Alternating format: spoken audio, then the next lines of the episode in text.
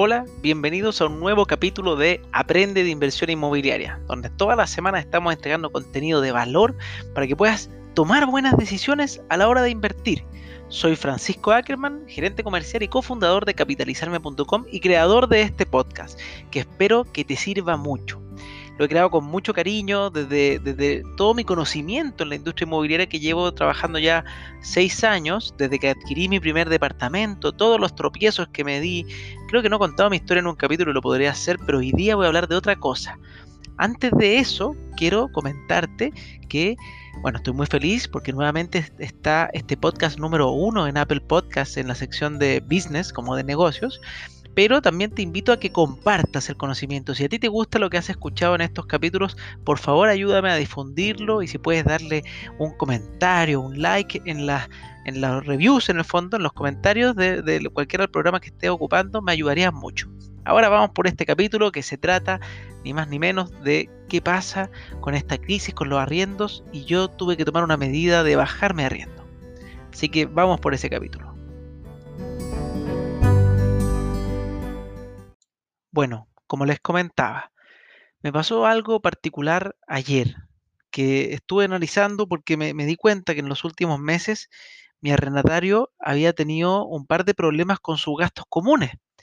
Se había atrasado. Yo, obviamente, eh, o más que obviamente porque no me conocen, pero yo soy bastante disperso y muchas veces no reviso todo lo que me mandan y me habían enviado correo eh, advirtiéndome en el fondo que estaba pasando atrasos o mora, como se llama, morosidad en el pago de los gastos comunes de mi, de mi departamento. Yo no me había percatado. Y cuando me metí, había pasado un mes. Si bien el arrendatario ya había pagado, tomé cartas en el asunto inmediatamente, porque llamé para preguntar a a mi administradora y me contaron la historia de que el arrendatario, si bien había pagado, se había atrasado. Pero que quise saber un poco más. Y dije, algo está detrás de esto. Nadie no paga porque no quiere. Eso es algo que yo pienso. Normalmente una persona o un arrendatario, este es un tip que a mí me han dado bastantes personas que sigan la industria, si un arrendatario parte mal, es muy probable que todo termine mal. Ojo con eso. Si alguien del primer mes ya te viene con cuentos, eh, a menos, bueno, obviamente hay excepciones a las reglas, pero si alguien del primer minuto ya empieza con problemas, prepárate porque puede ser que se venga algo malo en el futuro. Pero en este caso, este arrendatario había sido intachable, pagado en tiempo y forma constantemente por un periodo de tiempo bastante largo. Entonces yo dije, acá hay algo que quiero entrar a preguntar. Y le pedí a la administradora que hable con los propietarios para preguntarles qué pasaba y descubrí que a uno de miembros de la familia era una pareja, eh, es una pareja la que vive en el departamento que yo tengo para arriendo. Resulta que había tenido problemas en el trabajo, había tenido una reducción en su sueldo, entonces obviamente les está costando un poco más llegar a fin de mes. Y les propuse eh, a la administradora, les dije, ¿por qué no les di, le, hablas con ellos para darle un descuento, un descuento en el valor de su propiedad? partamos con ofrecerles el, 10%. Y se los, se los ofrecieron. La verdad es que quedaron maravillados, pero maravillados, obviamente, que implica como inversionista. Uno podrá decir, ah, pero un 10% no es nada, yo he hecho más. Bueno, es un 10%, es un 10% menos de ingreso eh, que uno tiene que ver si le da. A mí, por ejemplo, ahora me queda más parecido el crédito con el dividendo, es un 10% menos de rentabilidad también. Si antes uno rentaba un 4,5%, por ejemplo, el, activo inmobiliario, que esa es la rentabilidad que te da al año, ahora en vez de un 4,5, inmediatamente va a bajar un 10%. Y si es un 20 o un 30% lo que tienes que bajar, va a bajar. Se vuelve menos atractivo el negocio. ¿Pero qué quiere decir esto? ¿Que sea menos atractivo quiere decir que ah, está todo malo? No, la verdad es que no. O sea, uno, yo estoy muy contento de haber hecho esto, de haberme dado cuenta y hacerlo a tiempo. Normalmente también cuando están pasando personas con problemas de pago, existe la posibilidad que esto en algún minuto esté hasta el cuello, como se dice, o explote y ya no paguen. Hay muchas personas que pasan de tener problemas a ya no pagar.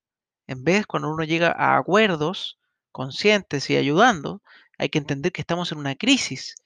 No por eso hay que llegar y bajar todo y que todo el mundo... No, porque, por ejemplo, yo arriendo mi departamento, yo no tengo y no he pasado por problemas económicos eh, no, y por eso yo no voy a pedir un arriendo, pese a que eh, mi polola, mi novia, eh, para quien está escuchando afuera de Chile, polola es igual a novia en otros países, eh, sí, estaba, tuvo un mes malo en su trabajo y yo pregunté, pregunté a mi arrendatario, oye, mira, si esto se repite en el tiempo, ¿existe posibilidad? Y me dijo, mira, si esto se repite, conversémoslo. Y hay que tener esa cercanía. Yo la tengo con mi- la persona que me arrienda a mí y yo, en este caso, él me arrienda directo, sin un intermediario. Yo en este caso tengo un intermediario, por ende, hablo con mi intermediario para que lleve la información a la persona. Súper importante tener buenos intermediarios. Hay, veces que no se hace este, este tipo de trabajo, pero acá, en el caso mío, sí se hace.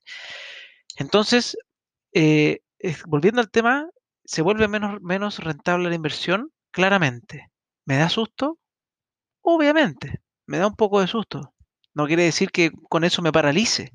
El susto paraliza muchas veces y te hace no tomar decisiones, lo cual podría ser la peor decisión a la hora de invertir. No hacer nada es dejar tu plata botada, es dejar que se deprecie. Y por ejemplo, si uno tiene miedo en este negocio y dice, oye, mira, resulta que no era tan maravilloso, que se pagaba solo y era todo fantástico para siempre y final feliz a lo Peter Pan, la verdad es que son, creo que ninguno, los negocios que son así. Todos tienen momentos buenos, de abundancia, de alegrías y momentos malos. Eso se llama, los negocios tienen cosas cíclicas. Lo importante es que estás frente, cuando estás invirtiendo en propiedades, lo que me escuché en, otro podcast, que lo invito a escuchar, yo no, no tengo problema, lo encuentro muy bueno, se llama Libertad Inmobiliaria, eh, que es español, obviamente es distinto, hay cosas distintas que en Chile, pero hay cosas, conceptos básicos muy interesantes. Y ahí escuché uno que era, este es un negocio milenario y por algo ha sobrevivido milenios. Personas que se dedican a la compra-venta y al arriendo de sus propiedades. Por algo es, por algo tanta gente se ha metido y ha pasado generación tras generación. O sea, es un buen negocio. Millones de empresas, uno puede decir, ah, yo invertí en una empresa de este tipo. Pasan, crecen, quiebran. Algunas se mantienen, obviamente, hay muy buenas que duran mucho tiempo, pero el negocio inmobiliario es milenario. Y me encantó esa frase. Entonces, obviamente a la primera uno puede decir, ya no es como, ah, mejor me salgo, pero créeme que un buen inversionista toma ciertos riesgos, los canaliza, los, los evalúa. Yo, obviamente, como ya trabajo en esta industria, yo apenas vi que había un pequeño problema en el gasto común, no dudé en poner a disposición una negociación. Porque a veces uno dice, ah, pero pagó bien. Ah, entonces sigo. Pero ojo, hay algo detrás. Si alguien paga en- de forma distinta a lo que lleva habitualmente pagando, hay que tener ojo. eh, Hay que preocuparse de eso. Entonces, súper importante que lo tengan. Y es algo también muy lindo. En el mundo inmobiliario uno no solamente, o sea, sí, entra para hacer un negocio, pero no es solamente eso. Tú estás dando habitaciones, estás dando techo a las otras personas. Y eso es algo que, por un lado, como negociante, como negocio, uno puede decir, genial, es un bien de primera necesidad que constantemente tiene demanda, que constantemente va a ir relativamente al alza y bien, pero también es un negocio muy humano. Tú es como dedicarse al negocio de la comida. Uno puede vender y ganar y todo, obvio, pero tienes que ser muy responsable, hay que preocuparse de las personas. Tu principal acá fuente de ingresos son los, los arrendatarios. Tienes que cuidarlos. Así que yo te invito, este es un capítulo que quise hablar sobre este tema, porque es un tema que me tocó personalmente. Obviamente yo, yo ahora soy uno de los afectados que yo hasta el minuto llevaba desde marzo intocable, mi negocio inmobiliario decía, mira, no, no, no tengo problema, no tengo, no he tenido ni un problema, le decía a mi amigo, mis arrendatarios, ¿por qué? Porque elegimos bien, porque hicimos todo el trabajo previo, que es súper importante. Ojo que a veces si uno no hace este trabajo, te puede haber tocado a la primera. Nosotros hicimos un trabajo de oro con la administradora de elegir con pinza un arrendatario bueno, pero ante las crisis grandes, obviamente, ahí no hay negocio que escape a algún movimiento. En este caso, se demora un poco más, pero probablemente en el transcurso del tiempo a la, persona, a la pareja de, mi arrendatario en el fondo, en su trabajo sí le tocaron su renta y obviamente eso significa un ingreso familiar menor. Y uno tiene que empatizar en ese sentido y ayudar. Entonces, creo que es importante tener en cuenta, porque ahí uno toma decisiones, dice, ¿qué hago? Espero que no pague.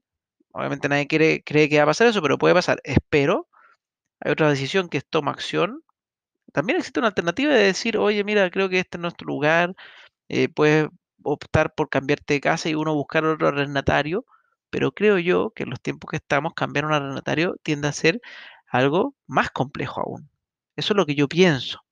Entonces, en verdad, a mí me molesta bajar mi rentabilidad en un tiempo. La verdad es que no. No me molesta para nada. Obviamente me, me produce un efecto, sí, pero no me molesta porque no conozco ningún instrumento de inversión que sea 100% estable. Mi plata en la AFP, que son en el fondo, para quien no está en Chile, la AFP son los fondos que manejan las jubilaciones de los chilenos, en el fondo, es eh, y uno ahorra mensualmente de manera obligatoria en estos fondos que tienen una rentabilidad mensual.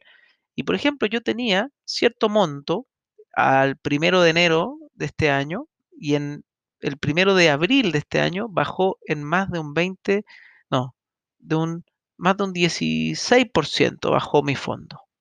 O sea, yo perdí plata que tenía para mi jubilación, que probablemente no es tan recuperable. Y qué lástima. Pero bueno, es parte de... Normalmente a mucha gente eso no le duele porque piensa a largo plazo y dice, ah, mi jubilación no importa. Pero es harta plata, es mucho dinero. Una persona que tenía este, yo, yo soy joven, entonces, entre comillas, voy a recuperarlo en el tiempo. Pero una persona que estaba a punto de jubilar, ese 16% es brutal. Entonces, acá no, aquí yo bajé un 10% mensual de un producto que está rentando igual. Entonces, eso es un tema importante. Me da susto la inversión inmobiliaria porque haya más riesgo hoy en día, en, este minuto. Obvio que sí, me está dando más susto, pero todas las inversiones me están dando más susto, obvio. Pero así como te me dan más susto, lo que me están haciendo es activando algo en mí que yo no hacía antes. Estoy estudiando mucho más y gracias a quizás por estar encerrado, puedo escuchar. Yo soy fanático de los podcasts, entonces yo aprendo constantemente en podcasts. Por eso también creé este podcast. Yo dije, oye, todo esto que aprendo, ¿cómo hago para retribuir a las personas lo mismo que estoy aprendiendo yo? No, no, no las mismas cosas, porque yo estoy estudiando temas que yo desconozco. El tema inmobiliario lo conozco más, entonces me retroalimento. Obviamente cuando enseño, aprendo porque estudio para enseñar. Es súper lindo el concepto de enseñar. Ahora me doy cuenta por qué hay, la carrera del profesor debe ser tan preciosa, porque educarte obliga a estar constantemente aprendiendo. Entonces, yo no soy un profesor para nada, pero estoy constantemente aprendiendo nuevas cosas para entregar contenido a ustedes. Entonces, eso es fantástico. Y yo por mi lado, hago todos los días un ritual para mí, lo convierto en un hábito. Es súper importante el concepto de hacerse hábitos. El cerebro humano trabaja en base a hábitos y funciona de forma automática. Y tú cuando conviertes un hábito, después lo haces de forma natural.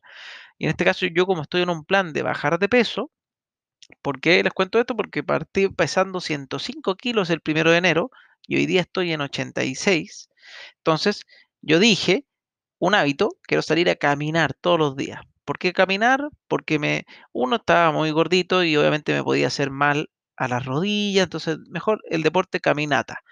Y además me sirve porque me concentro en otras cosas. Cuando hago deporte, y yo he hecho deporte de alto rendimiento también, he hecho hartas cosas, hasta estuve entrenando para ser triatleta en algún minuto, no funcionó, pero es otra historia. Cuando estoy eh, entrenando, uno se concentra mucho en el entrenamiento. Cuando estoy caminando, pese a que voy a un ritmo rápido, bueno, que me ha hecho bajar de peso, puedo concentrarme en otras cosas. Y eso me da tiempo. Para mí el tiempo es oro. Entonces, esa hora, esa hora y media que me dedico a caminar, yo voy escuchando audio, podcast, audiolibros sobre temas de inversiones, sobre temas de conocimientos que yo no tengo. Entonces, eso los invito a hacerlo también ustedes, eso es muy bueno. Entonces, eh, eso ¿qué hace que yo al informarme más, estoy entendiendo los riesgos que existen en cada negocio adicional donde yo quiera poner mi dinero. En este caso, la inversión inmobiliaria es uno de ellos que a mí me encanta. Yo me compré la semana pasada, hoy día estamos para que, por, si están escuchando el podcast, lo voy a, es hoy día 5 de agosto de 2020. Hace una semana atrás me, me acabo de reservar en un nuevo departamento que se va a entregar en 5 años más. Estoy contentísimo, creo que va a ser extraordinario y creo que me va a ir muy bien en ese proyecto. Le tengo mucha fe. Además de eso, estoy pagando otro proyecto, otro departamento. En España le dicen piso. Estoy pagando otro que se entrega el próximo año. Y además de eso tengo el mío que está arrendado y de buena manera. Y uno tiene que ir creciendo en patrimonio. No sirve, o sea, obviamente tener, eh, es mejor uno que ninguno, sí. Es mejor dos que uno, sí. Hay una ley también que la escuché por ahí leyéndola, que se llama Trata de salir de la ley del uno. La ley del uno significa depender de un solo ingreso. Se acaba ese ingreso, se acabó, no tu vida, obviamente, pero se acabó tu principal fuente de ingresos y te quedas muy mal, muy asustado, no sabes qué hacer, porque ese es tu ingreso. Imagínate que te dedicas a un empleo solamente y nada más que esa es tu única fuente de ingreso y se acaba ese empleo, churra, te metes en un problema. Entonces hay que tener distintas fuentes de ingreso. En ese sentido yo estoy haciendo fuentes de ingreso inmobiliarias, que espero que sean fructíferas en el futuro. Estoy haciendo fuentes de ingreso a través de fondos de inversión. Invierto a través de, de una empresa que se llama Fintual, que a mí me gusta mucho. Esto funciona en Chile y creo que ahora está abriendo en México, así que genial. Pero esa elegí yo. Uno puede elegir la que quiera. A mí me gusta esa, me ha funcionado. Y también estoy invirtiendo en lo que se llama las cuentas 2, que esto lo estoy haciendo recién.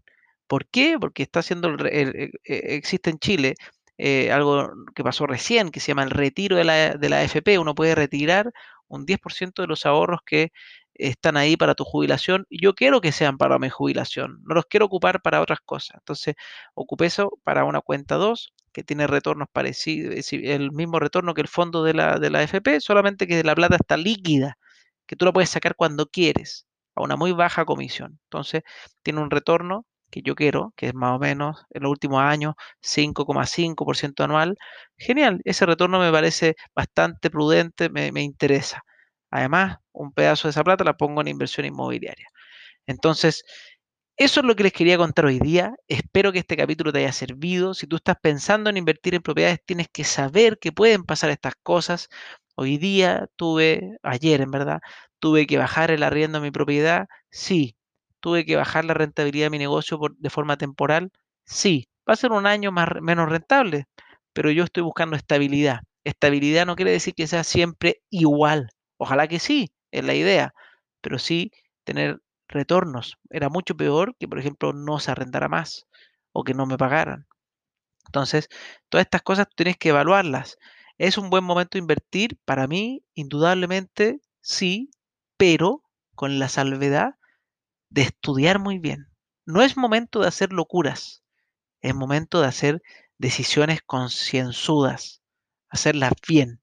Así que te invito a que tú tomes control de tu patrimonio, control, porque créanme que preocuparte y que tu jubilación otros la hagan por ti, no creo que sea lo mejor. Yo no creo que el Estado se preocupe mejor que yo mismo de mi jubilación. Por eso la estoy armando yo. Ya vi cómo se jubiló mi abuelo, ya vi cómo se jubiló mi mamá, y a mí no me gusta cómo se jubilaron. Yo de hecho a mi mamá tengo que aportarle mensualmente dinero, yo, y uno podría decir, ah, pero ella invirtió en la educación tuya, perfecto, tiene un retorno porque invirtió en mi educación, pero no, yo no quiero eso para mis hijos, no se lo saco en cara jamás, porque ella se sacó lo que se llama todo su esfuerzo, dio todo por sus hijos, es algo increíble, la admiro un montón, pero me da pena que no se haya preocupado más, tanto, así como se preocupó de nosotros, de ella misma. Y eso yo no lo voy a seguir haciendo hacia abajo. Yo sé que uno puede decir, no, es que el Estado se tiene que preocupar. No, tú te tienes que preocupar. Tú te tienes que preocupar de ti mismo. Nadie más que tú. Si alguien te ayuda, genial, agradecelo, fantástico. Pero tú eres dueño de tus decisiones, de tus ingresos, de tus, de tus negocios y de tu jubilación también. Así que yo te invito a tomar acción y obviamente ponerte los pantalones, como se dice, y hacerte cargo de las riendas de tu vida inversionista. Porque créeme que ahorrando, solamente ahorrando, vas a terminar más pobre. Eso es un dato. Si tú ahorras todos los meses un porcentaje de tu sueldo, no vas a terminar con el mismo sueldo que tú tienes. Y eso es un dato real, a menos que ahorres el 100% de tu sueldo, que no sé cómo vivirías si ahorras el 100, y ahí podría ser. Pero si tú ahorras un pedazo, no vas a poder lograrlo, vas a terminar empobrecido. Entonces tienes que invertirlo. ¿Para qué? Para que tu dinero te genere dinero. Y después eh, tu trabajo, todo lo que tú te esforzaste, todos estos ingresos, todo esto te genere más, más ingresos para que tú vivas de ellos. Así que nada, nos vemos en un próximo capítulo de Aprende Inversión Inmobiliaria y espero que te haya servido este capítulo comparte estos podcasts si te gustaron, coméntame por favor, a mí me ayudas mucho, coméntame en los comentarios y no solamente ahí, sino que en mi Instagram francisco.ackerman te invito y toda la bienvenida para que estés ahí aprendiendo cosas que siempre estoy comentando.